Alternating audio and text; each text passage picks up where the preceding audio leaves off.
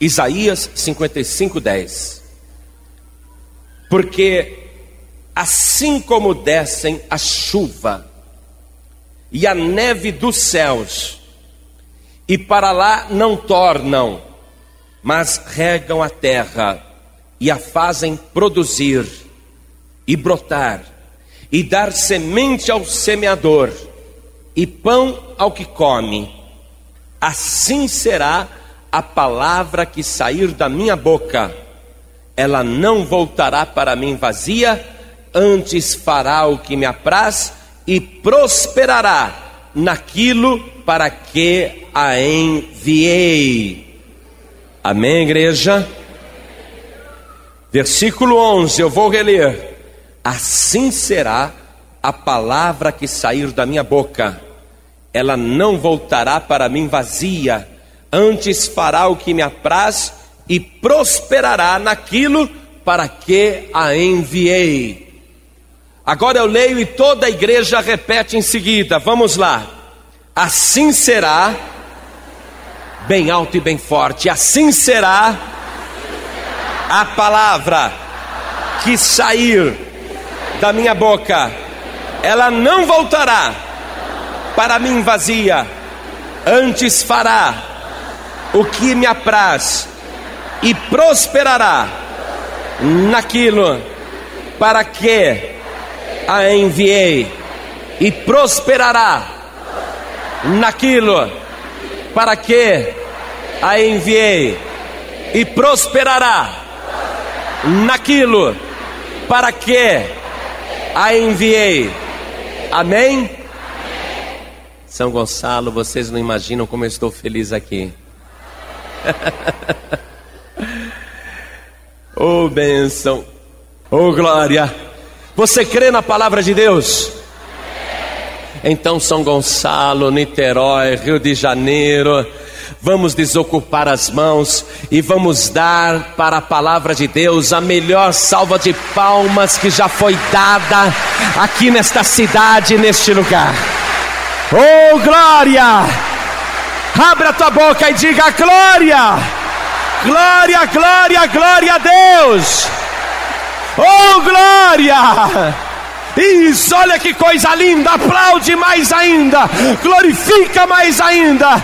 Ó oh, Deus, que bênção estar no meio do teu povo. Olha como o teu povo te aplaude, como o teu povo te glorifica. Ah, Senhor, recebe o louvor da tua igreja e aquilo que o Senhor tem para fazer através da tua palavra, a bênção da prosperidade. Começa agora a agir, ó Deus, começa a operar neste lugar e faz, e faz, e faz aquilo que a tua palavra está sendo enviada para fazer, em nome de Jesus. Amém. Diga amém, Jesus. Oh, glória. Está sentindo a presença de Deus aqui nesse lugar? Pastor, eu estou sentindo assim uma coisa no meu ventre, uma coisa gostosa. Quem está sentindo isso? É a fonte de água viva que está dentro de você, que salta para a vida eterna. Quando você glorifica a Deus, quando você aplaude o Senhor, quando você dá glória a Deus, a fonte de água viva ela salta até o trono de Deus. Então dá mais glória ainda, aplaude mais ainda. Vamos colocar esta fonte ligada, ligada do nosso ventre, diretamente com o ventre de Deus. Oh, glória! Graças a Deus. Você que tem lugar, pode sentar. Quem não tiver lugar, fica de pé, hein? Muito bem. Você sabe por que, que existe pobreza no mundo? Eu vou te explicar que você vai compreender facilmente. Quem imprime o dinheiro é o governo, não é isso? É o Banco Central. Mas o governo, e não somente o governo brasileiro, qualquer governo do mundo, somente pode imprimir dinheiro se tiver um lastro em ouro. Um país só pode imprimir dinheiro se houver uma reserva em ouro. Quando um país imprime dinheiro sem o lastro, ele desvaloriza a moeda. A emissão, a impressão de notas pelo governo, pelo Banco Central, sem ter a reserva de ouro, o lastro de ouro atrás, faz com que o dinheiro se desvalorize. Então o governo ele não quer inflação, porque quando o dinheiro desvaloriza, surge a inflação e a inflação aumenta a pobreza. Então o governo faz de tudo para não imprimir dinheiro. O governo, e qualquer governo age assim, faz de tudo para não imprimir dinheiro. Existe uma quantidade de dinheiro circulando dentro de um país. E essa quantidade de dinheiro que circula dentro de uma nação, se é nos Estados Unidos é dólar, se é no Brasil é real, se é na Argentina é peso, essa quantidade de dinheiro tem que dar para todos os moradores daquele país. Então a quantidade de dinheiro que o governo brasileiro imprime tem que ser suficiente para todos os brasileiros. Mas o que é que nós descobrimos? Que a quantidade de dinheiro impressa no Brasil não é suficiente para que todos os brasileiros ganhem bem. Por isso que há tanta gente ganhando pouco. E o dinheiro que há dentro do nosso país não é suficiente para todo mundo. Então hoje você está desempregado, ou você está ganhando pouco. Não se trata apenas de ser a culpa do governo, porque o governo não pode imprimir dinheiro sem ter o lastro de ouro. Se o Brasil fosse um país rico como os Estados Unidos, poderia imprimir bastante dinheiro e aumentaria a qualidade de vida do povo. Como a qualidade de vida nos Estados Unidos é melhor do que a brasileira. Mas o governo brasileiro, ainda que quisesse, não pode dar mais dinheiro para o povo. Você está compreendendo isso? Sim ou não? Estão compreendendo, não é? Pois bem. Então, essa quantidade limitada de dinheiro que está dentro do Brasil fica mudando de mão em mão, e as pessoas fazem de tudo para ganhar uma parte maior desse dinheiro. A pessoa estuda para tentar ganhar mais, a pessoa trabalha, faz hora extra para conseguir uma parte maior de dinheiro, a pessoa abre um negócio próprio e tenta uma aventura financeira para ver se consegue uma parte maior de dinheiro. E nem sempre a pessoa consegue, porque esse dinheiro é altamente disputado. Você sabia que hoje, para arrumar emprego de faxineiro, tem que ter ginásio? Por que, que isso está acontecendo? Porque o pouco dinheiro que existe é disputado à tapa. E aquelas pessoas que procuram agir com honestidade, preste atenção, estou falando do mundo.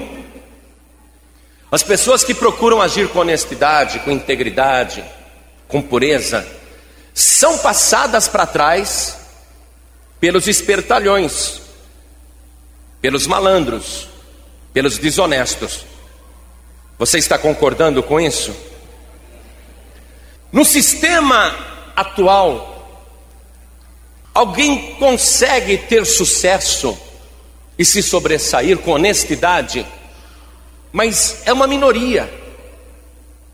Porque os que são espertos e os que não ligam para esse negócio de honestidade se dispõem a ganhar dinheiro de qualquer maneira. Jogo do bicho, loteria, bingo, venda de tóxico, roubo, não é? Assalto, furto, engano, mentira. Porque o que a pessoa quer? Ganhar. Porém, quando alguém tenta ganhar dinheiro usando meios desonestos, ela pode ganhar dinheiro, mas não ganha prosperidade. Por isso que prosperidade não é só dinheiro. Através de meios desonestos, uma pessoa ganha dinheiro, mas não ganha prosperidade, porque não vai ter mais paz, a consciência vai ficar pesada, não vai dormir à noite, vai se entregar ao vício, à perdição, à prostituição, vai começar a tomar calmante, remédio, e a pessoa vai descobrir que, mesmo tendo dinheiro, muito dinheiro, como ela ganhou aquele dinheiro de uma maneira ilícita, ela não é feliz. Então, ganhar simplesmente o dinheiro não é prosperidade. Você veja o caso do PC Farias. Eu vou dar um exemplo que todo mundo aqui conhece, para que você possa avaliar o que a gente está falando. O PC Farias ganhou muito dinheiro, ganhou muito dinheiro, mas muito dinheiro. Foi de uma maneira honesta? Aquele homem tinha paz, tomava um litro de uísque por dia, tomava três garrafas de vinho, fumava feito um condenado, vivia rodeado de seguranças, difamado pela imprensa, perseguido pela justiça, sendo processado. Esse PC Farias tinha dinheiro, muito dinheiro, dentro e fora do Brasil, mas ele tinha prosperidade. Como é que ele terminou? assassinado dentro de casa, num quarto rodeado de seguranças. Através de notícias de jornal, nós sabemos que o dinheiro do PC Farias, aquilo que ele havia roubado, desapareceu e os dois filhos do PC Farias estão na pobreza. Vão ter que batalhar pela vida, por quê? Porque a maneira que o PC Farias ganhou dinheiro não lhe trouxe prosperidade, pelo contrário, só lhe trouxe vergonha destruição, morte e miséria. O dinheiro que está em circulação no Brasil, esse dinheiro tem que vir uma parte melhor para a tua mão, tá certo? Quem é que deseja isso de uma maneira honesta? Pastor, eu quero que uma parte maior do dinheiro que existe no Brasil, eu quero que uma parte maior venha para minha mão. Pois bem, agora o mundo te dá isso o governo vai bater na porta da tua casa e falar: Olha, eu fiquei sabendo que lá no seminário do pastor João Ribe, você queria uma parte maior de dinheiro do Brasil, e eu vim aqui na tua casa te trazer agora um cheque de 3 mil reais, e todo mês eu vou te dar 3 mil reais. O governo brasileiro vai fazer isso com você? Pelo contrário, se você for lá no Planalto e implorar para o presidente: Presidente, me dá uma parte maior do dinheiro, ele não vai dar. Ele não vai dar porque ele não pode dar. Por isso que a pessoa reclama, às vezes ela fica revoltada e até com uma certa razão. Porque ela pede e não recebe. A pessoa busca ajuda no mundo e fica frustrada, decepcionada. E começa a ficar revoltada. Puxa, eu queria ter uma boa casa para morar, mas ninguém me dá uma boa casa para morar. Eu queria ter um bom emprego, mas ninguém me dá um bom emprego. Eu peço, peço, mas ninguém me dá nada. Eu queria um bom salário, mas eu peço, peço e o meu patrão não me aumenta o salário. Ninguém me dá nada. Por quê? Porque o critério usado no mundo é o critério do egoísmo. Ninguém dá nada para ninguém e cada um por si. Não é assim? Você quer confirmar isso no Evangelho? Veja comigo em Lucas capítulo 15, quando o filho pródigo torrou o dinheiro que havia recebido do seu pai e o dinheiro acabou. O versículo 14, Jesus disse: que, havendo ele gastado tudo, houve naquela terra uma grande fome e começou a padecer necessidades. E foi e chegou-se a um dos cidadãos daquela terra, ele está procurando socorro aonde? No mundo. Ele foi a um dos cidadãos daquela terra, o qual o mandou para os seus campos apacentar porcos. E desejava encher o seu estômago com as bolotas que os porcos comiam, e ninguém lhe dava nada. Anote aí do lado desta passagem, anote aqui ao lado do versículo 16: o mundo não dá nada para ninguém. Anote isso. Você precisa estar consciente disso. O mundo não vai te dar nada. Você vai implorar, vai suplicar, ninguém vai se comover, ninguém vai te dar nada, porque o critério do mundo é: se vira. Não tenho nada a ver com a tua miséria, com o teu problema. O critério do mundo, a resposta do mundo é: não posso fazer nada por você, não posso te ajudar. Quantos que estão aqui que já tentaram conseguir ajuda de pessoas do mundo e ficaram decepcionadas? Levante a mão. Olha só quanta gente. Então, para de pedir ao mundo, tá certo? Para. Não se humilhe mais. Não passe mais vergonha. Olhe bem para mim agora, você que já foi tão envergonhado, tão humilhado.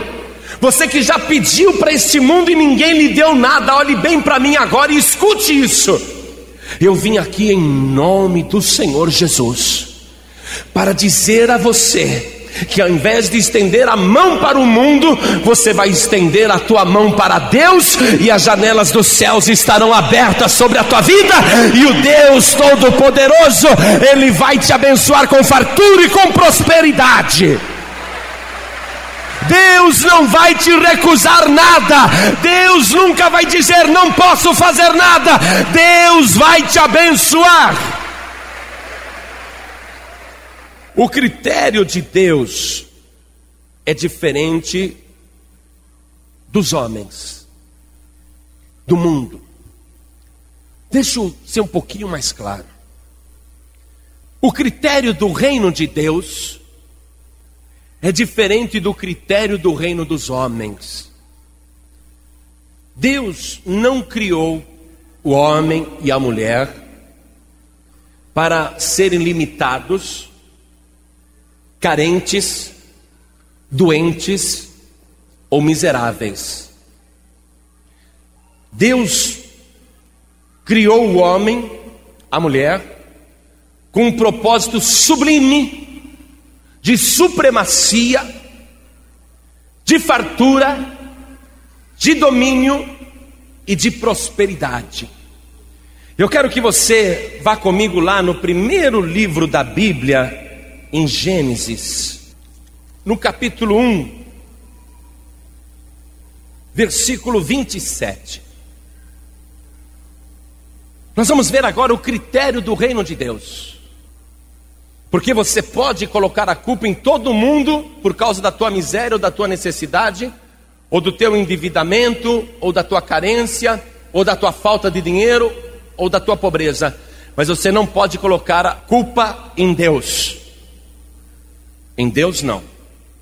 Gênesis 1, 27 está escrito: E criou Deus o homem à sua imagem, a imagem de Deus o criou, macho e fêmea os criou, e Deus os abençoou. Passa um traço aí embaixo.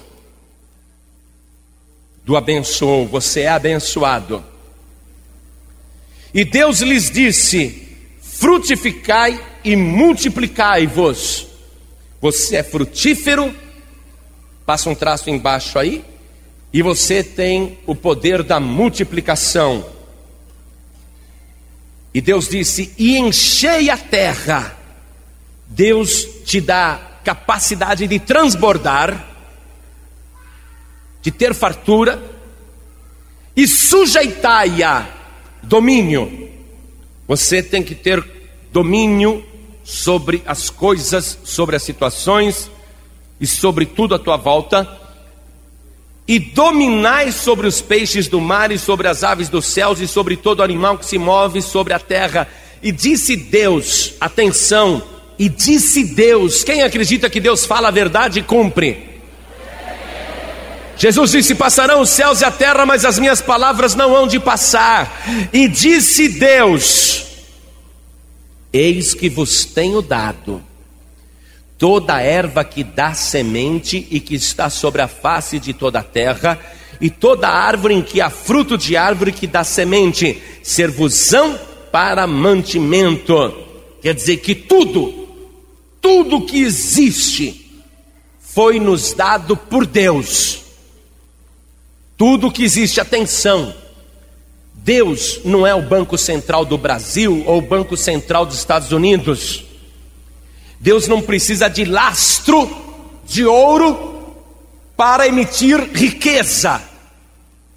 Deus emite riqueza pela Sua palavra que é próspera.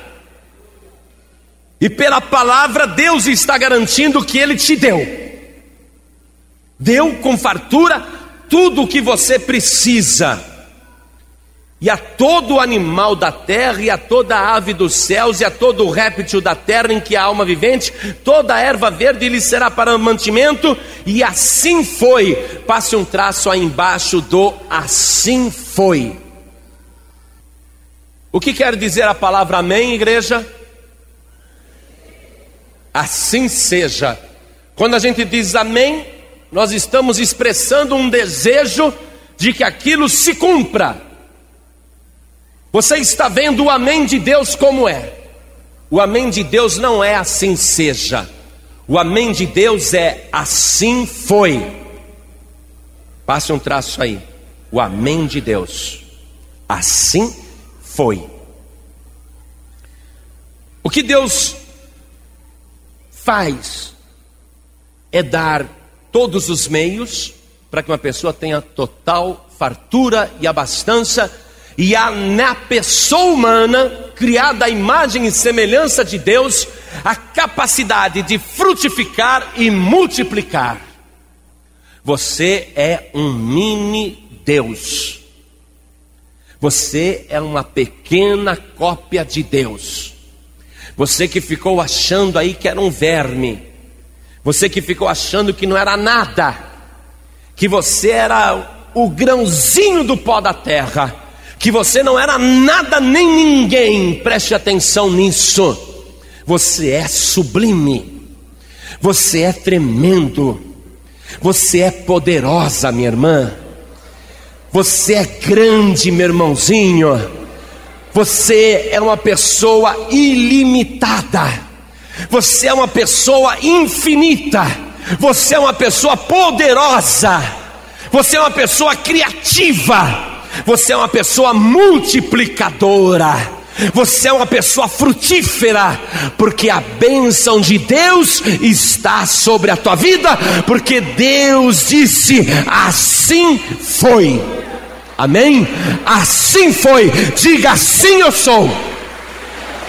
Pela vontade de Deus. Você crê mesmo nisso? Então aplaude o Senhor Jesus. Você crê mesmo? Crê de verdade? Quando Deus expulsou o desobediente daquele lugar de fartura, a situação complicou. E a humanidade passou a viver com mais dificuldade. Mas por quê? Porque eram desobedientes. Adão e Eva perderam a bênção porque eram desobedientes. Caim perdeu a bênção porque era assassino. Saíram fora da vontade de Deus, da obediência de Deus. Aí não dá. Preste atenção, você é uma pessoa especial.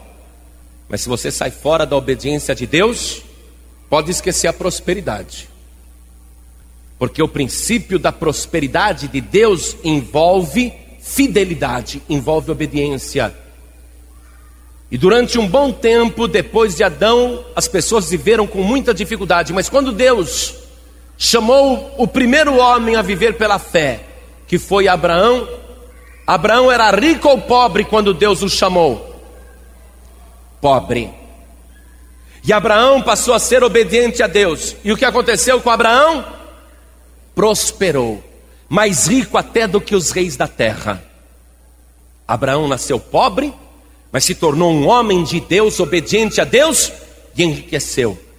Ele teve um filho chamado Isaac, que já nasceu num berço de ouro. O pai dele era rico.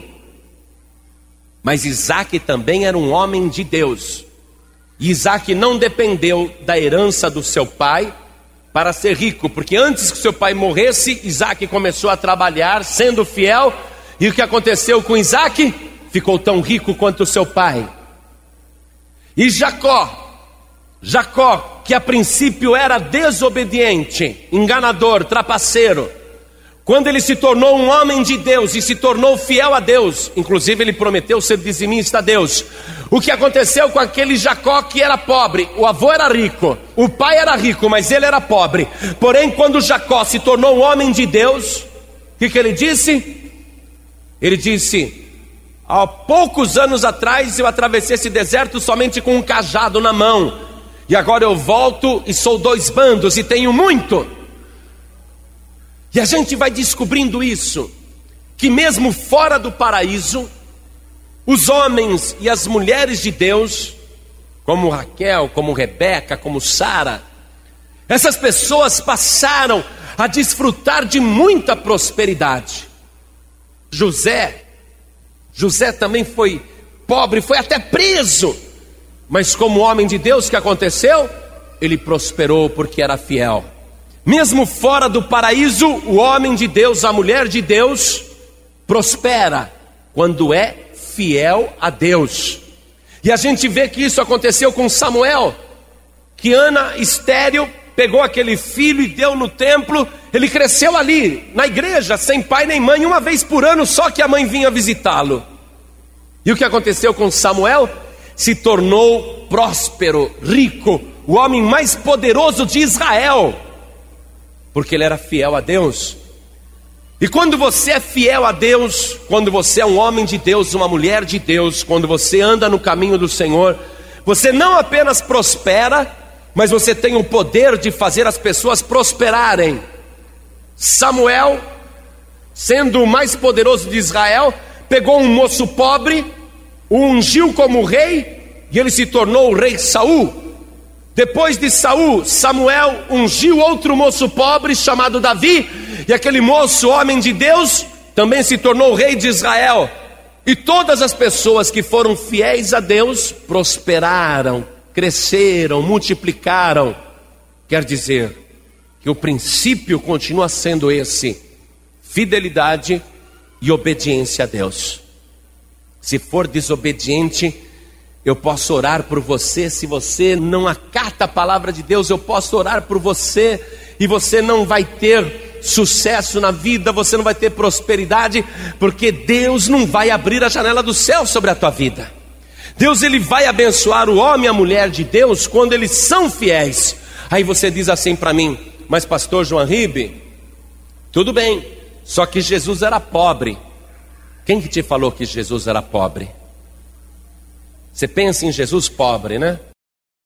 Mas Jesus nunca foi pobre. Ele se fez pobre por amor de nós, para que pela sua pobreza nós enriquecêssemos.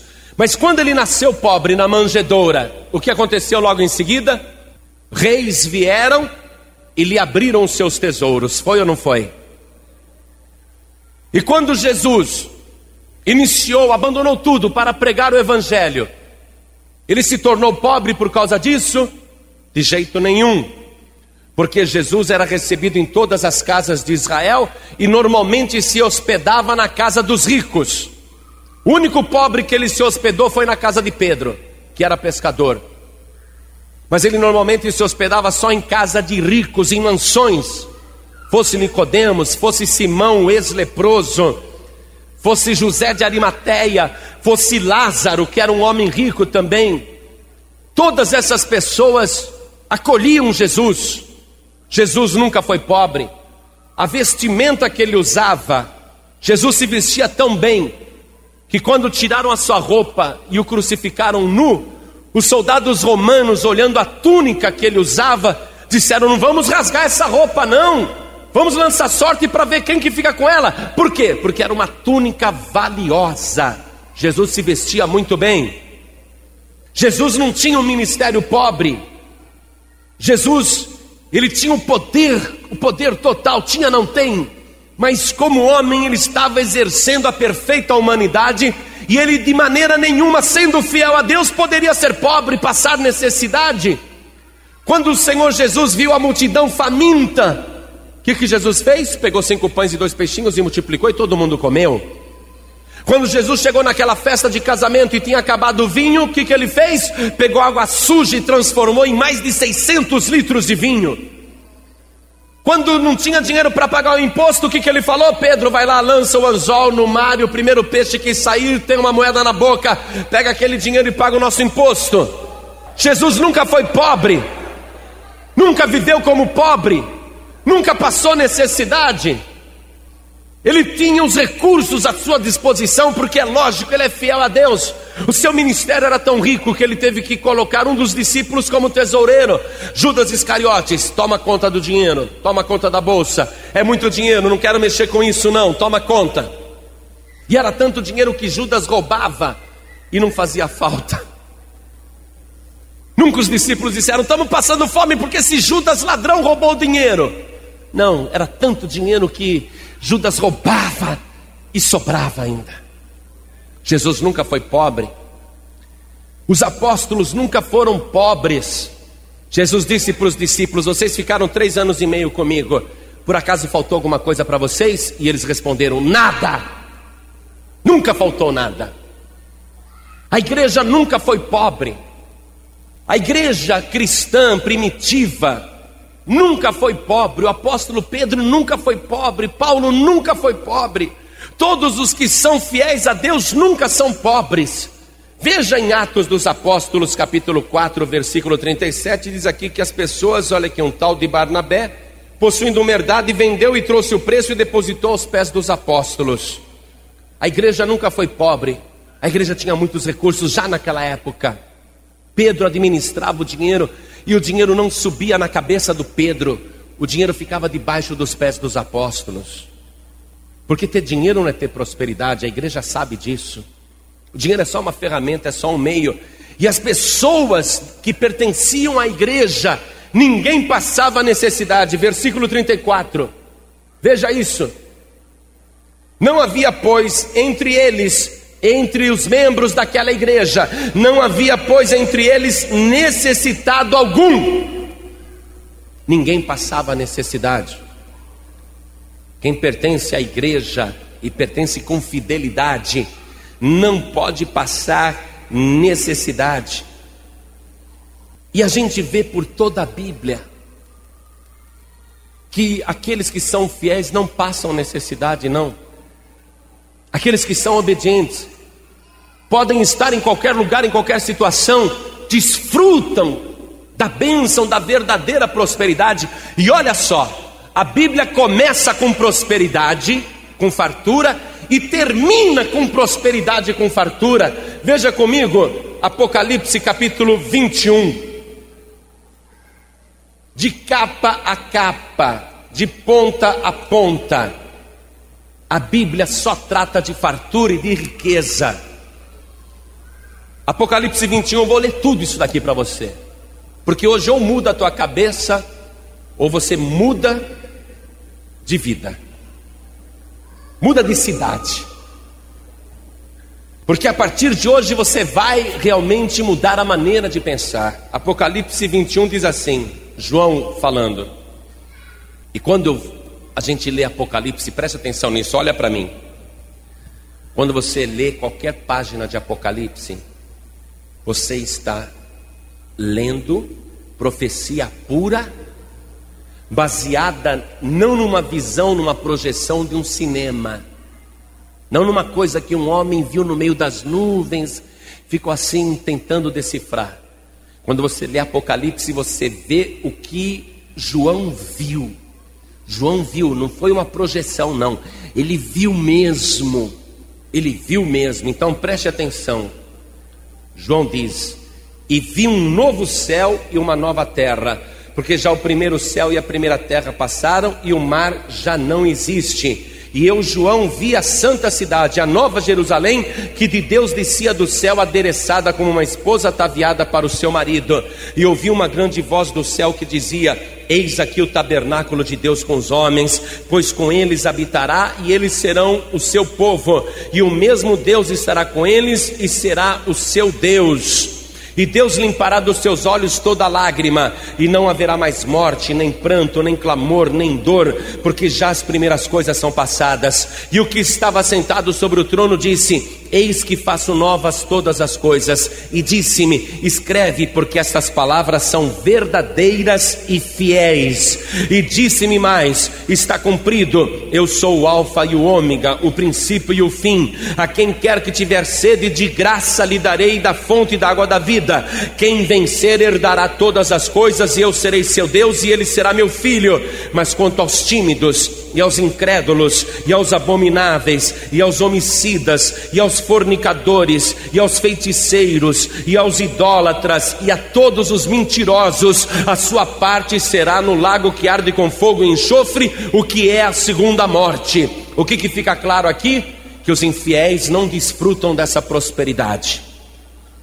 Continuando a leitura, e veio um dos sete anjos que tinha as sete taças cheias das últimas sete pragas e falou comigo, dizendo: Vem ver, mostrar-te-ei a esposa, a mulher do cordeiro e levou-me em espírito a um grande alto monte e mostrou-me a grande cidade, a santa Jerusalém que de Deus descia do céu e tinha a glória de Deus. A sua luz era semelhante a uma pedra preciosíssima, como a pedra de jaspe, como cristal resplandecente. E tinha um grande alto muro com doze portas, e nas portas doze anjos, e nomes escritos sobre elas, que são os nomes das doze tribos de Israel.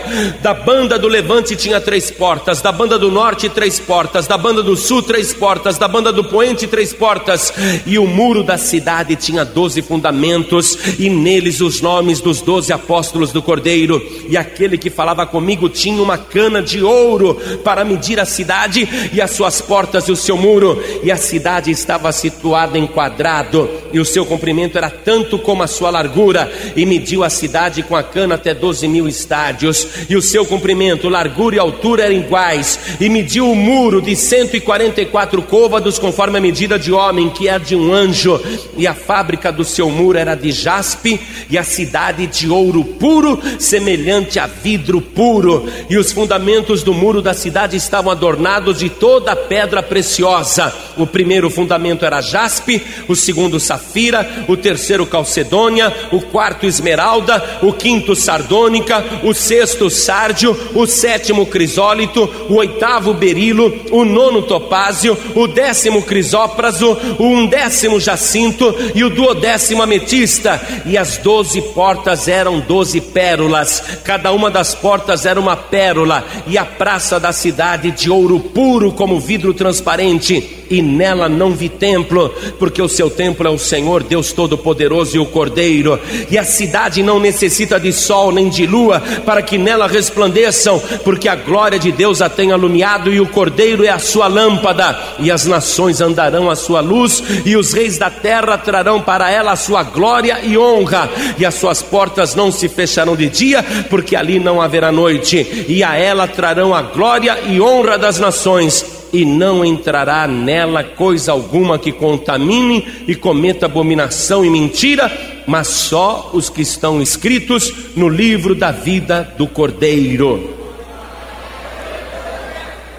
Essa prosperidade que a Bíblia relata no penúltimo capítulo de Apocalipse, nos mostra o seguinte: que de ponta a ponta Deus só fala de fartura, de riqueza e de coisas tremendas. E quem é que tem direito a essas coisas, igreja?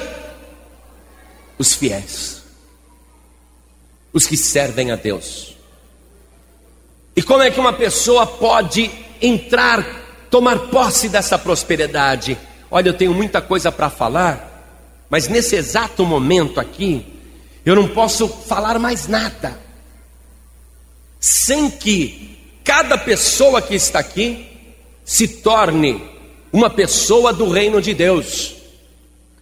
Porque se você não for de Deus, e se você não for fiel, se você não for obediente, não vai adiantar eu te falar das coisas, porque Deus não permitirá que você tome posse delas. E como que você pode fazer parte do reino de Deus? Leia João capítulo 1, versículo 12. Lá está escrito o seguinte: Mas a todos quantos o receberam, deu-lhes o poder de serem feitos filhos de Deus, a saber, aos que creem no seu nome. Quando uma pessoa crê em Jesus, recebe Jesus como único Salvador, pede perdão dos seus pecados, se arrepende e muda de vida, o que acontece com a pessoa? A pessoa é transformada em filha de Deus, em filho de Deus. Mas essa mudança não pode envolver só a superfície, só a aparência, tem que envolver o interior, o coração da pessoa, tem que envolver uma mudança de dentro para fora, onde até as atitudes da pessoa serão diferentes. Se a pessoa falava palavrão, não vai mais falar, se xingava, não vai mais xingar, se amaldiçoava, não vai mais amaldiçoar. Se mentia, não vai mais mentir, se fazia macumba, não vai mais fazer, se enganava, não vai mais enganar. Se roubava não vai mais roubar, se usava drogas não vai mais usar, se fumava não vai mais fumar, se bebia não vai mais beber. Por quê? Porque a pessoa não vai poder pegar a prosperidade de Deus e gastar em coisas ruins. Veja comigo Isaías capítulo 55, que foi onde começou a nossa leitura, e nós vamos ver o versículo 2. Olha o que Deus diz, preste atenção. Por que gastais o dinheiro naquilo que não é pão, e o produto do vosso trabalho naquilo que não pode satisfazer? Ouvi-me atentamente e comei o que é bom, e a vossa alma se deleitará com a gordura. A Bíblia não está falando de você ficar gordo, ainda mais nessa época que todo mundo quer ser alinhado, sem barriga. Bíblia está falando gordura no sentido de fartura. Então, ao invés de gordura, leia fartura. Preste atenção. Por que gastais o dinheiro naquilo que não é pão? Porque você está gastando dinheiro com cigarro, com bebida, com jogo, com loteria, com crack, com jogo do bicho, com prostituição. Você acha que Deus vai abençoar? A gente já viu que as pessoas que praticam essas coisas não entram na prosperidade, não desfrutam do melhor que Deus tem. Então Deus está dizendo: para que, que vai fazer isso? Ele afirma: ouvi-me atentamente e comei o que é bom, e a vossa alma se deleite com fartura. Quem gosta do que é bom? Quem quer fartura? Muito bem. Então agora, eu vou pedir para a igreja ficar de pé. Eu estou no meio da mensagem. Eu não posso continuar a mensagem daqui para frente sem que cada pessoa seja de Deus, sem que a pessoa se conserte com Deus. Por isso que agora nós vamos parar a mensagem, você vai entregar tua vida para Jesus, vai receber Jesus como teu Salvador. Nós vamos orar, tua vida vai ser transformada, aí você vai ter direito às bênçãos de Deus. Aí você vai voltar para o teu lugar e eu vou continuar a palavra. Tá certo? Eu só vou poder continuar a palavra e você só vai alcançar verdadeiramente a prosperidade se você for de Deus e se você consertar a tua vida com Deus. Então eu pergunto aqui: você quer o melhor que Deus tem para te dar? Preste atenção, ou você faz parte do mundo e vai continuar mendigando e ninguém vai te dar nada, ou você vai fazer parte do reino de Deus, do reino dos céus, e Deus vai abrir as janelas do céu sobre a tua vida. Você decide agora.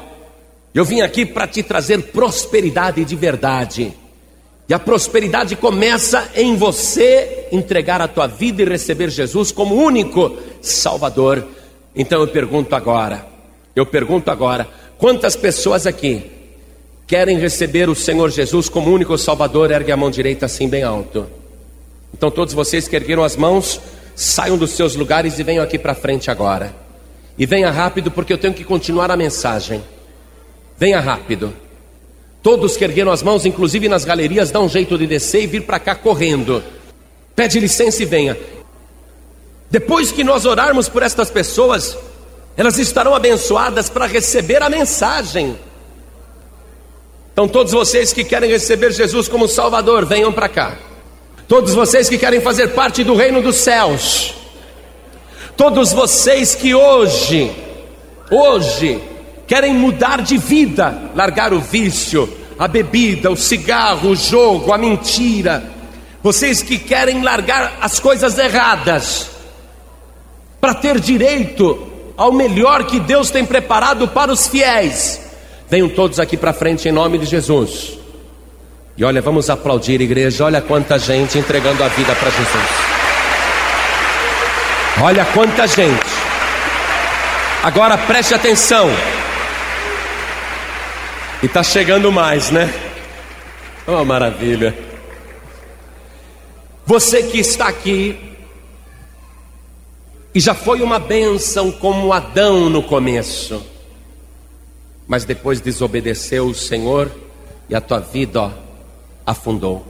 Você precisa pedir perdão e ao invés de fazer como Adão, que se escondeu, você tem que se apresentar diante de Deus e falar: Senhor, Eis-me aqui, sou um pecador, vim te pedir perdão. Eis-me aqui, sou uma pecadora, vim te pedir perdão. Eu estava desviado, desviada, afastado, afastada. Eu vim aqui consertar a minha vida. Então você que está nessa situação, saia do seu lugar, não importa, você pode estar onde for. Vem aqui para frente agora se apresentar diante de Deus. Vem se reconciliar com Deus. Vem consertar a tua vida. Saia do teu lugar Venham para cá, em nome de Jesus. Venham para cá. Venha porque hoje Deus está te chamando de volta. Venha porque Deus vai te tirar dessa situação miserável que você se encontra. Venha porque hoje Deus vai te restaurar e te transformar. Vai chegando, vai chegando. Você que está desviado, desviado, afastado, afastada, vem para cá agora. Vem para cá. Agora, tem pessoas que não saíram da igreja. Muitas pessoas não saíram da igreja, mas estão secretamente em pecado. E dessa maneira a tua vida também não vai melhorar. Você corre até o risco de ser expulso por Deus, o que é muito pior do que ser excluído por qualquer pastor ou missionário. Aqueles que se humilham serão exaltados. Você não se desviou da igreja, você não saiu da igreja, mas você precisa consertar a tua vida agora. Então, em nome de Jesus, não se envergonhe, não tenha medo, saia do seu lugar e venha aqui para frente também, e você chega mais perto para caber todo mundo. Vocês venham para cá, para consertar a vida e tomar posse da prosperidade de Deus. Venham para cá. Venham para cá. Pastor, eu estou aqui, mas tem gente da minha igreja que se me vê indo aí na frente, vão pensar que eu estou num pecado. Deixa eles pensarem o que quiserem. Você vem e conserta a tua vida com Deus, que é o que interessa. Vamos dobrar o nosso joelho agora? Dobre o teu joelho. Ninguém saia porque eu não terminei a mensagem. Eu tive que parar a mensagem para fazer isso. Porque não adianta continuar. Vocês entendem porque não adianta continuar? Tem que consertar primeiro. Então coloque a mão direita assim sobre o teu coração, você que está aqui na frente, feche os teus olhos. Ore assim comigo, meu Deus e meu Pai. Eu ouvi a tua palavra e eu quero agora rejeitar todas as obras do diabo. Eu rejeito todas as obras das trevas, o engano, a mentira, a feitiçaria e todo o mal que me separa de ti. E eu venho humildemente dobrar o meu joelho para te pedir nesta hora o perdão de todos os meus pecados e dizer ao Senhor que eu quero mudar de vida, que eu quero ser fiel, que eu quero ser uma bênção nas tuas mãos. Meu Pai amado, eu sei que só tem direito às bênçãos dos céus aqueles que tem os seus nomes escritos no livro da vida, e por isso agora eu adquiro esse direito de ver o meu nome arrolado no céu, porque eu recebo o Senhor Jesus e as suas obras. Eu recebo agora o reino de Deus e o Senhor Jesus como meu único Salvador para sempre. Amém. Continue em espírito agora. Igreja, estenda as mãos na direção de todas essas vidas. Vamos orar por eles. Senhor, nosso Deus e nosso Pai. Olha quanta gente rejeitando as obras do diabo, rejeitando as obras das trevas. Olha quanta gente dizendo não para Satanás e dizendo sim para o Senhor Jesus. Olha quanta gente hoje, ó Deus, te pedindo perdão, reconhecendo que não são perfeitas, reconhecendo que há faltas, há pecados que precisam ser corrigidos, perdoados. E estas pessoas estão aqui, ó Deus, consertando as suas vidas. Muitos estão conquistando hoje o direito de verem os seus nomes escritos nos céus e também de receber as bênçãos, aquela vida de verdade que só o Senhor Jesus pode dar. E muitos estão aqui se consertando porque estavam afastados, distantes, desviados, mas agora estão novamente diante do teu trono, pedindo perdão, reconciliação e aceitação. Muitos estão até dentro de igrejas, não se afastaram da comunidade, mas precisam consertar suas vidas e vieram aqui por causa disso. Então agora, meu Deus, vai tirando desta pessoa tudo que atrapalha a sua vida espiritual e material Retira desta pessoa toda praga, toda maldição, toda inveja que há contra ela, tudo que atrapalha esta pessoa, toda obra de magia negra, de feitiçaria, toda obra do diabo, arranca agora, meu Deus.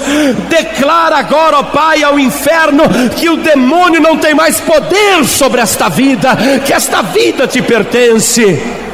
Oh, meu Pai, tira o vício do cigarro Coloca nesta pessoa o nojo pelo fumo, o nojo pela fumaça da maconha.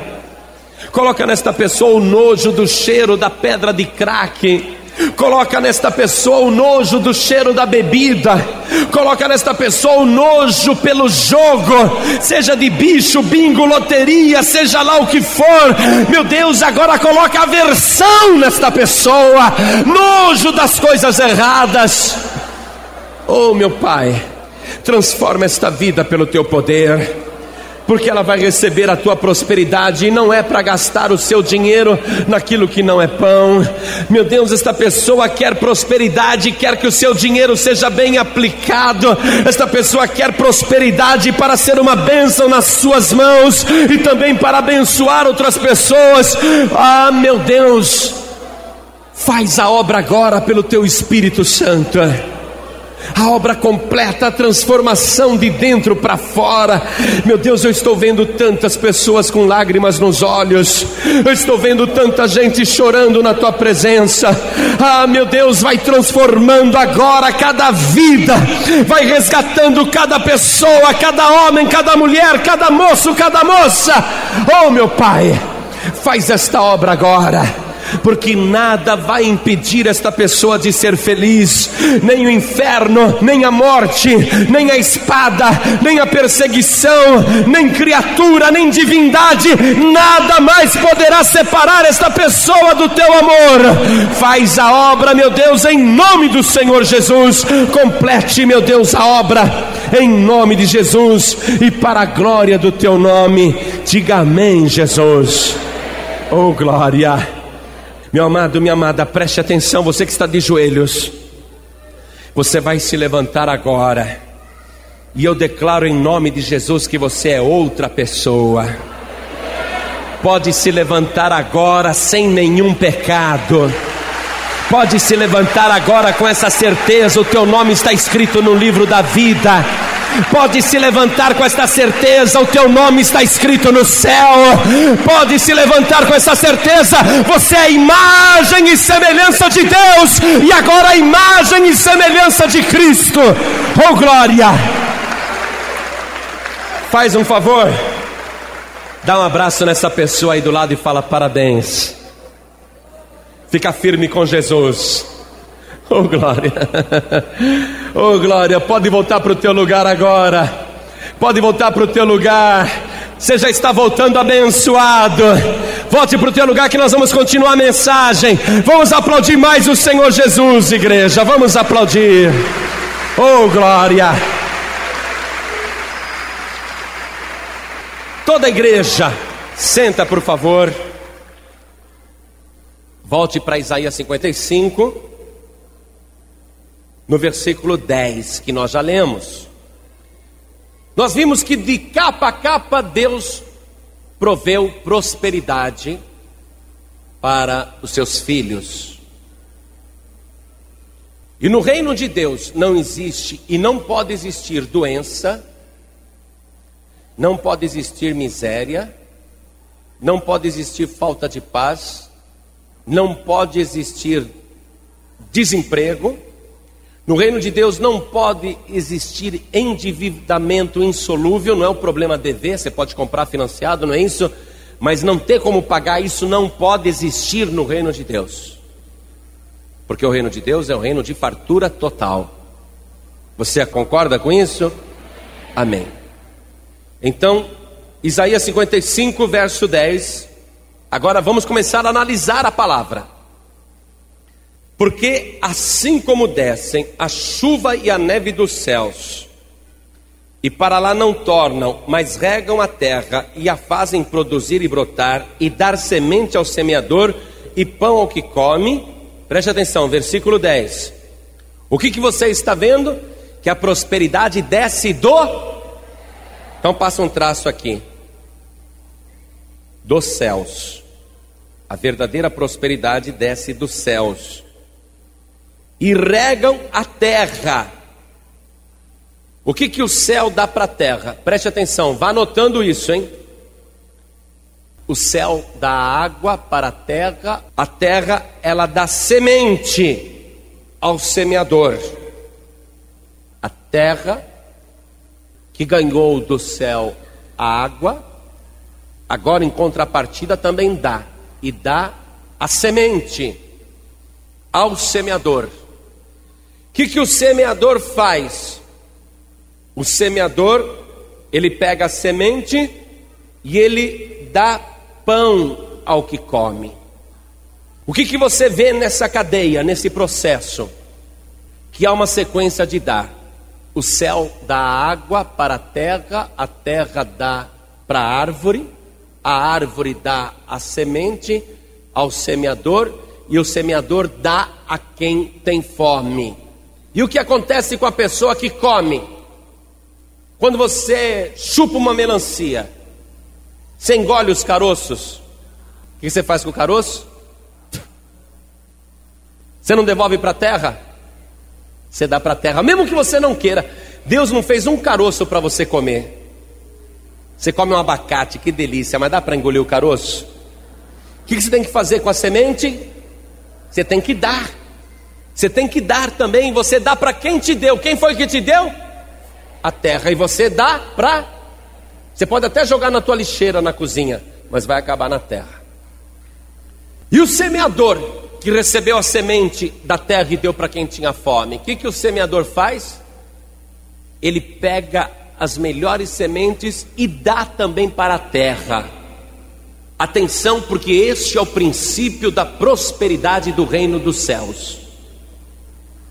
Enquanto que o reino dos homens não dá nada para ninguém, e é por isso que existe pobreza e miséria, o reino dos céus só proporciona fartura se esse processo de dar nunca for interrompido, se o processo de dar for interrompido em qualquer fase, a prosperidade desaparece. Veja o que o próprio Senhor Jesus disse no Evangelho de João, capítulo 12, no versículo 24. Atenção, Jesus falando, João 12, 24. Na verdade, na verdade vos digo que, se o grão de trigo caindo na terra não morrer, fica ele só, mas se morrer, dá muito fruto. Se o grão de trigo não estiver disposto a se dar para a terra, ele fica sozinho. Mas se ele se der para a terra, então ele dá muito fruto e o processo da prosperidade que Deus criou continua agindo no universo. A fartura continua. Quando você interrompe a cadeia do dar, você está interrompendo a prosperidade de Deus. No reino de Deus, tudo cresce, tudo prospera, se houver sempre esse processo de dar, se esse processo continuar. Vamos ver uma coisa rápida, voltando lá. Você viu que nós estamos voltando para coisas que nós já lemos e você não tinha visto. Gênesis 1. Gênesis 1, preste atenção, eu vou citar alguns versículos. A palavra de Deus é que causa prosperidade, não foi isso? Deus falou assim: será a palavra que sair da minha boca, ela não voltará para mim vazia, mas antes prosperará naquilo que me apraz. Então, a prosperidade é pela palavra. No início, disse Deus: haja luz, e Deus criou a luz para quê? Para ela dar iluminação, para dar luz. Nós vimos isso no versículo 3. No versículo 7, Deus mandou fazer uma separação entre as águas de baixo e as águas de cima.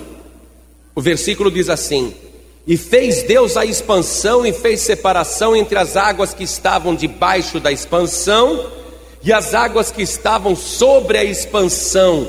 E assim foi. As águas debaixo da expansão, o espaço, existe um espaço entre as águas de baixo que Deus, a Bíblia chama de expansão, esse espaço, e tem águas em cima. As águas de baixo, o que, que elas dão? O que, que as águas de baixo dão para a água de cima? Elas dão o vapor. E as águas de cima, o que, que elas dão para as águas de baixo? Chuva. Se não houver o vapor, se as águas de cima não receberem o vapor, também não dará chuva. O processo não pode ser interrompido, tem que sempre haver esse dar. Versículo 9: E disse Deus: Ajuntem-se as águas debaixo dos céus num lugar, e apareça a porção seca, e assim foi. O mar, que envolvia todo o planeta, a água que envolvia todo o planeta, o que, que essa expansão de águas deu? Deu espaço para a terra, deu um espaço que era seu, toda a água envolvia o planeta, e as águas se ajuntaram num lugar e deram um espaço para a terra, e surgiu a terra seca. E assim foi. Versículo 11: E disse Deus: Produz a terra erva verde, erva que dê semente, árvore frutífera que dê fruto, segundo a sua espécie, cuja semente esteja nela sobre a terra então o que, que a terra teve que dar? Teve que produzir a erva. E a erva, o que, que teve que dar? Teve que dar semente. Vai acompanhando. Teve que dar fruto. Árvore frutífera que dê fruto.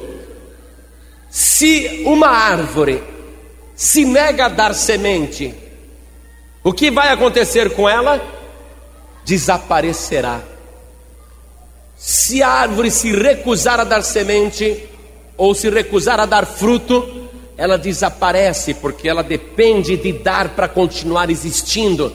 Você já pensou se aqui, quando Deus criou todas as coisas, as árvores tivessem falado: Não, não vou dar semente, não vou dar fruto, não. Vou usar o fruto só para mim, vou consumir os meus frutos, não vou dar nada. Existiria árvores frutíferas hoje no mundo? O processo de dar não pode ser interrompido. Continue acompanhando comigo. Vamos aqui no versículo 16. E fez Deus os dois grandes luminares, o luminar maior para governar o dia e o luminar menor para governar a noite, e fez as estrelas. O luminar maior que governa o dia, o que, que ele tem que dar? Luz e calor. Se ele não der, ele não precisa existir. E a lua, o que tem que dar à noite? Claridade, luz. porque a humanidade viveu sempre sem energia elétrica e de noite sempre foi a lua que iluminou os caminhos em qualquer lugar. Continuando, versículo 20: E disse Deus: Produzam as águas abundantemente. Veja que é a palavra que causa prosperidade. Olha a palavra, o verbo de Deus. No princípio era o Verbo, e o Verbo estava com Deus, e o Verbo era Deus. Todas as coisas foram feitas por Ele, sem Ele nada do que foi feito se fez. É a palavra que causa prosperidade. Olha que Deus usando a palavra para dar uma ordem às águas, e produzam as águas abundantemente, répteis de alma vivente, e voem as aves sobre a face da expansão dos céus. Então, as águas deram essas vidas, e nós sabemos que até as aves surgiram nas águas, a ciência provou isso. Deus, a Bíblia está com a razão. E cada animal, cada criatura foi abençoado por Deus também para produzir cada animal que surgiu no mar, que foi dado pelas águas. Cada animal tinha que dar uma reprodução de si mesmo, para que houvesse multiplicação. Versículo 21. E Deus criou as grandes baleias e todo réptil de alma vivente que as águas abundantemente produziram conforme as suas espécies, e toda ave de asas conforme sua espécie. Versículo 22: E Deus os abençoou, dizendo: Frutificai e multiplicai-vos, e enchei as águas nos mares, e as aves se multipliquem na terra. E foi a tarde e amanhã, o dia quinto. Quer dizer, os animais, do mar e da terra foram abençoados com frutificação e multiplicação, porque tem que continuar dando. Acompanhe comigo agora, nós estamos no versículo 26, quando Deus criou o homem. Façamos o homem a nossa imagem, conforme a nossa semelhança. O que Deus deu para o homem? A sua imagem e semelhança. Deus deu. Versículo 28: E Deus os abençoou, e Deus lhes disse: Frutificai e multiplicai-vos, e enchei a terra, e sujeitai e dominai sobre os peixes do mar. Aí vem a benção completa, e Deus dá todas as coisas, nós já lemos isso. Agora preste atenção: o que, que a terra deu para o homem? A terra deu o pó para Deus fazer o homem. A terra deu o pó. E por que, que a terra deu o pó para Deus criar o homem? Porque a terra precisava de alguém para trabalhar nela. E o que, que o homem tinha que dar de volta para a terra? O trabalho. Arar a terra. Essa cadeia de dar. Esse é o princípio da prosperidade do reino de Deus. Essa cadeia de dar não pode ser interrompida. Quer ver outra coisa interessante? Versículo 21. Eu estou no capítulo 2, versículo 21. Então o Senhor Deus fez cair um sono pesado sobre Adão, e este adormeceu, e tomou uma das suas costelas e cerrou a carne em seu lugar. E da costela que o Senhor Deus tomou do homem, formou uma mulher. O homem deu uma costela para ter a mulher. Esse processo de dar não pode ser interrompido. E a mulher, qual foi a missão dela? Se dar ao homem para multiplicar, para gerar filhos, para dar o quê? Para dar a luz. Esse processo, quando é interrompido, a vida acaba. Surge o deserto, entra a miséria, a necessidade. O reino de Deus é governado por esta lei: dar, enquanto que o reino dos homens diz: se vira, e o mundo não dá nada para ninguém. O reino de Deus só funciona se houver o dar. Vamos ver uma coisa. Lucas 6:38. Vai lá. Jesus disse: Dai e ser-vos-á dado. Boa medida, recalcada, sacudida e transbordando vos darão. O que, que nós estamos vendo? A lei do dar. O próprio Evangelho diz que melhor coisa é dar do que receber, porque quando você dá, é que você provoca o reino de Deus. Quando você dá, quando você se dá, você provoca o reino de Deus. Você quer ver outra coisa? Jesus, ele não deu a sua vida por você. Quantos creem que Jesus deu a vida por você? Levante a mão. E o que foi que você fez? Em seguida, você deu tua vida para Jesus. Não é esse o processo? E o que, que gerou? Vida. O reino dos céus. Dai e dar-se-vos-á. Agora você lembra daquela parábola do semeador? Jesus contou que um semeador saiu a semear, ele não são a parte da semente que caiu à beira do caminho e vieram as aves dos céus e comeram a semente. E o semeador jogou a semente e caiu no meio dos pedregais, e ela cresceu rápido, mas como a terra era pedregosa e a raiz não pôde se aprofundar, quando veio o sol, a plantinha que nasceu rápido morreu depressa. E o semeador jogou outra parte da semente e caiu no meio dos espinheiros, e quando a planta cresceu, os espinhos cresceram e sufocaram a planta. E a outra parte da semente, Jesus disse, caiu em boa terra e produziu fruto, um por trinta, um por sessenta e um por cem. E os discípulos não entenderam essa parábola e pediram para Jesus que explicasse a palavra. E Jesus então passou a explicar, e nós vamos ver a explicação de Jesus. Marcos, capítulo 4, versículo 14. A explicação da parábola, você vê que quando a gente olha a palavra, a coisa vai se revelando. Olha aqui, Marcos 4, 14. O que semeia, semeia a palavra. E os que estão junto ao caminho são aqueles em quem a palavra é semeada. Mas tendo eles a ouvido, vem logo Satanás e tira a palavra que foi semeada no coração deles. Atenção, igreja. Enquanto a palavra está sendo semeada, o diabo trabalha para roubar a semente.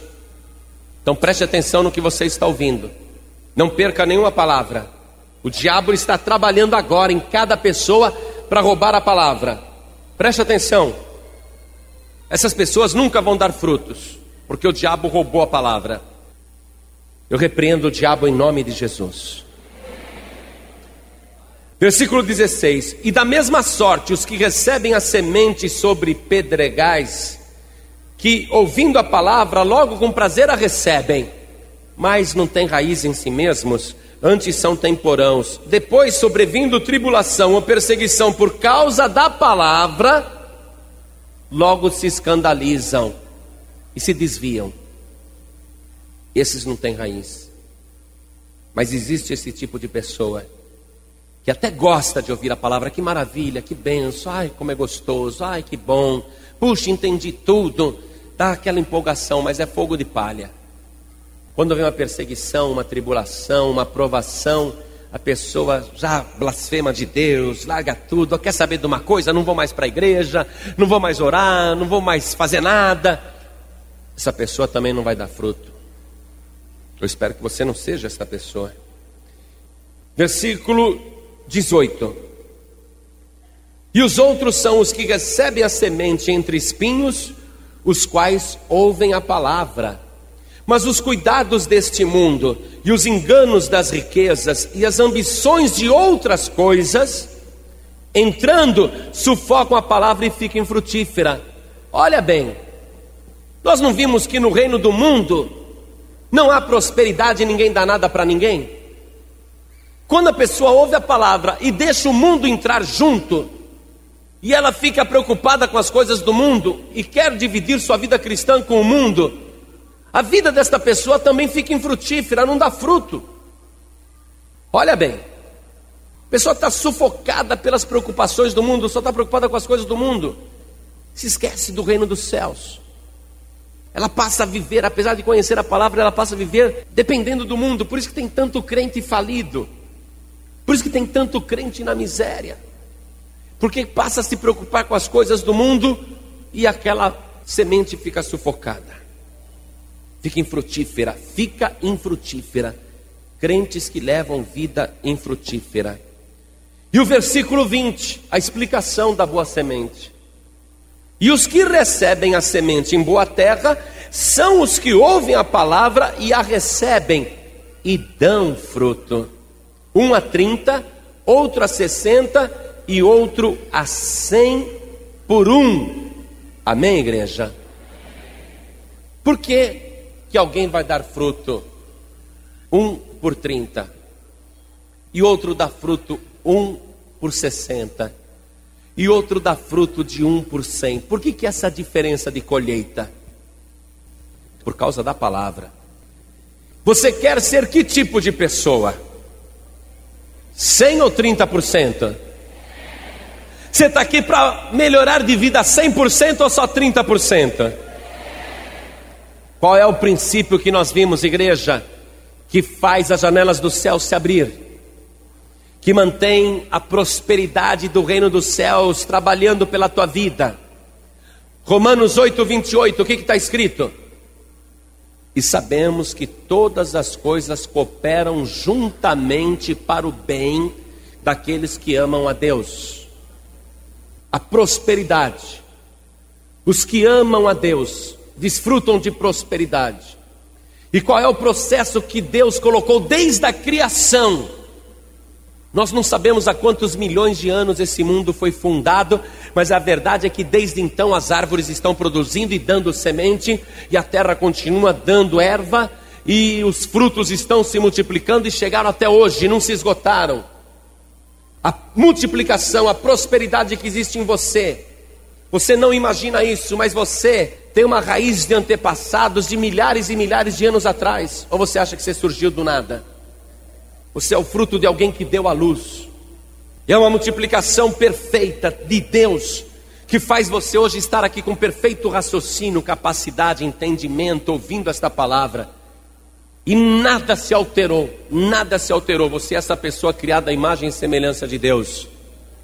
O que existe dentro de você e o processo da prosperidade de Deus é por toda eternidade, desde que nenhuma parte do dar seja interrompido. Quando o dar é interrompido, acabou a prosperidade. Se eu dou, o que, que vai acontecer? Hã? Se eu dou, o que, que eu tenho direito pela prosperidade de Deus? Se o processo diz dá e dar-se-vos-á, boa medida, recalcada, sacudida e transbordando, quer dizer que aquilo que eu vou dar, eu não vou receber a mesma coisa. Amém? Quem quer receber? Quando Jesus foi multiplicar os pães e os peixes, o que, que ele falou? O que, que vocês têm? E disseram: Nós só temos cinco pães e dois peixinhos. E o que, que Jesus disse? Trazemos. E Jesus pegou, abençoou e deu para o povo, não foi?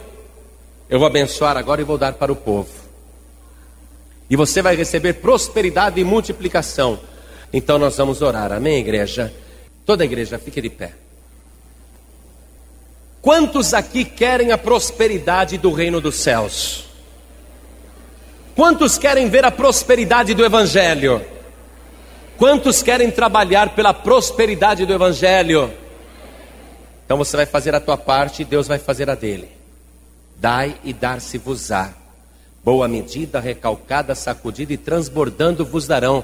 Porque com a medida, preste atenção nisso com a medida com que medirdes, vos medirão de novo. Por que, que há uma pessoa que dá 30% de resultado, outra dá 60% de resultado e outra dá 100% de resultado? Porque a colheita é proporcional à semeadura. O apóstolo Paulo escreveu isso. Ele escreveu assim: E digo isto, que o que semeia pouco, pouco também se fará. Mas o que semeia em abundância, com abundância também se fará. Você quer ser abençoado? Então estende as tuas mãos aqui na direção e vamos orar. Quando a viúva chegou desesperada lá para Eliseu, falou: Meu marido morreu, e eu tenho dívida, e os credores vieram buscar meus filhos para que eles se tornem escravos para pagar a dívida. Acorde a tua serva, porque o meu marido era fiel a Deus. Olha a fidelidade. Eliseu falou: Que hei de te fazer? Dize-me o que tendes. O que, que você tem? E a viúva falou: A tua serva não tem nada a não ser um pouco de azeite numa botija. E Eliseu falou para ela: Então você vai, pega com as tuas vizinhas muitos vasos emprestados e entra no teu quarto e vai enchendo os vasos com a tua pequena botija de azeite encha muitos vasos. Aí ela foi, pediu para a vizinhança emprestado. Por isso que eu estou te falando essa palavra. Se você precisar, você até empresta. Empresta, mas isso não volta vazio, não. Empresta das vizinhas, dos vizinhos, mas dá continuidade ao processo de prosperidade. Se você tomar emprestado, você vai ter de folga para pagar o empréstimo. Você vai ter multiplicado, porque a viúva foi derramando, encheu todos os vasos. Quando não tinha mais vaso na aldeia, então a botija parou de despejar o azeite. Se tivesse mais vaso, continuaria despejando. Aí ela diz a palavra que ela vendeu o azeite, pagou a dívida e ela e os filhos viveram com o resto, pelo resto da vida. Ô oh, benção. Estenda as tuas mãos nessa direção. Senhor nosso Deus e nosso Pai. Nós viemos aqui abençoar este povo com prosperidade. E este povo vai usar esta prosperidade para abençoar a tua obra, abençoar o teu reino. E estas pessoas vão decidir se querem ou não dar continuidade ao processo de multiplicação porque aquilo que nós vamos dar a cada um deles, com certeza, vai retornar multiplicado para nós. E eu sei, meu Deus, que esta pessoa vai entrar na tua bênção e todas as coisas vão cooperar juntamente para a sua prosperidade, para o seu bem. É como uma semente que uma pessoa joga na terra e sem saber como, a erva cresce, depois vem a espiga e depois o grão cheio na espiga.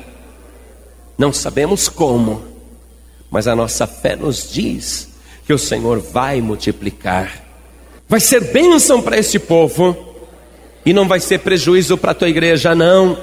Porque eu tenho certeza que esta obra é tua e o Senhor tem o poder da multiplicação o Senhor nos abençoou e disse: sede frutíferos e multiplicai-vos. Nós temos o poder da multiplicação. Eu estou abençoando o teu povo com o poder da multiplicação. E tudo quanto esta pessoa fizer vai multiplicar. Meu Deus da glória, o teu povo está recebendo esta bênção agora.